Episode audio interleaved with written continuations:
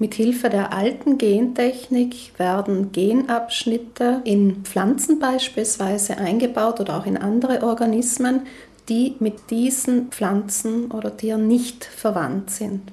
Ganz gängig ist es, ein Bakteriengen einzubauen in beispielsweise eine Mais- oder Rapspflanze, damit dann diese Pflanze eine gewisse Resistenz gegenüber Insekten aufweist, dank des Bakteriengens. Diese Art von Organismen nennt man transgene Organismen, weil artfremde Gene in den Zielorganismus eingeführt werden. Dabei entscheidet der Zufall darüber, wo die neuen Gene in das Erbgut eingebaut werden. Demgegenüber stehen seit einigen Jahren neue gentechnische Verfahren wie die sogenannte Genschere, im Fachjargon CRISPR-Cas. Die Genschere ist eine von mehreren Methoden der sogenannten neuen Gentechnik.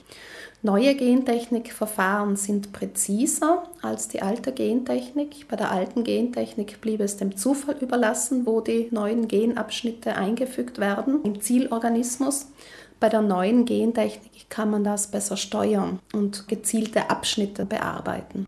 Für diese bahnbrechende Innovation haben die beiden Erfinderinnen der Genschere, Jennifer Doudna und Emmanuelle Charpentier, 2020 den Nobelpreis für Chemie verliehen bekommen.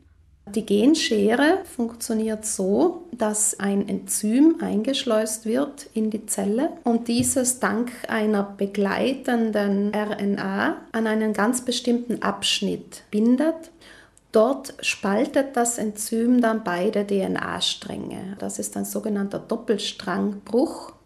Und an dieser Stelle setzt dann entweder der Zielorganismus mit spontaner Reparatur ein oder es können Genabschnitte in der Folge entfernt oder eingefügt werden, genau an dieser Bruchstelle. Was die rechtliche Lage bei Lebensmitteln aus gentechnisch veränderten Organismen angeht, herrscht in der EU schon seit Jahrzehnten ein strenges Gentechnikrecht. Das bedeutet, neue gentechnisch veränderte Organismen müssen in der EU zugelassen werden und diese Zulassung umfasst auch eine Risikobewertung und Risikoprüfung. Wenn dann eine Zulassung erfolgt, müssen die Lebensmittel, die auf der Grundlage dieser gentechnisch veränderten Organismen hergestellt werden, als genetisch verändert gekennzeichnet werden und rückverfolgbar sein.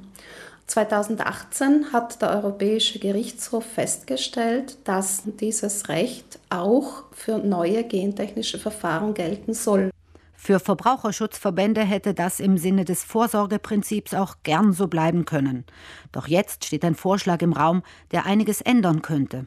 Seit Sommer 2023 liegt ein Vorschlag der EU-Kommission auf dem Tisch, der eine Deregulierung für Pflanzen vorsieht, die mit neuen gentechnischen Verfahren erzeugt werden. Und Deregulierung bedeutet, dass eben dann nicht mehr das strenge Gentechnikrecht gelten soll, sondern dass von einer Risikobewertung abgesehen wird, dass auf Kennzeichnung verzichtet wird und dass in diesem Sinn auf das Vorsorgeprinzip und auf Transparenz verzichtet wird.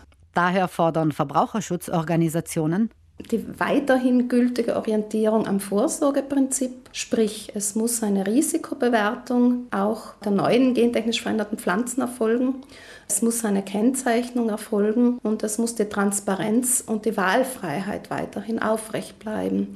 Es wird immer wieder gefordert von Verbrauchern und Verbraucherinnen, dass sie mündige Entscheidungen treffen sollen.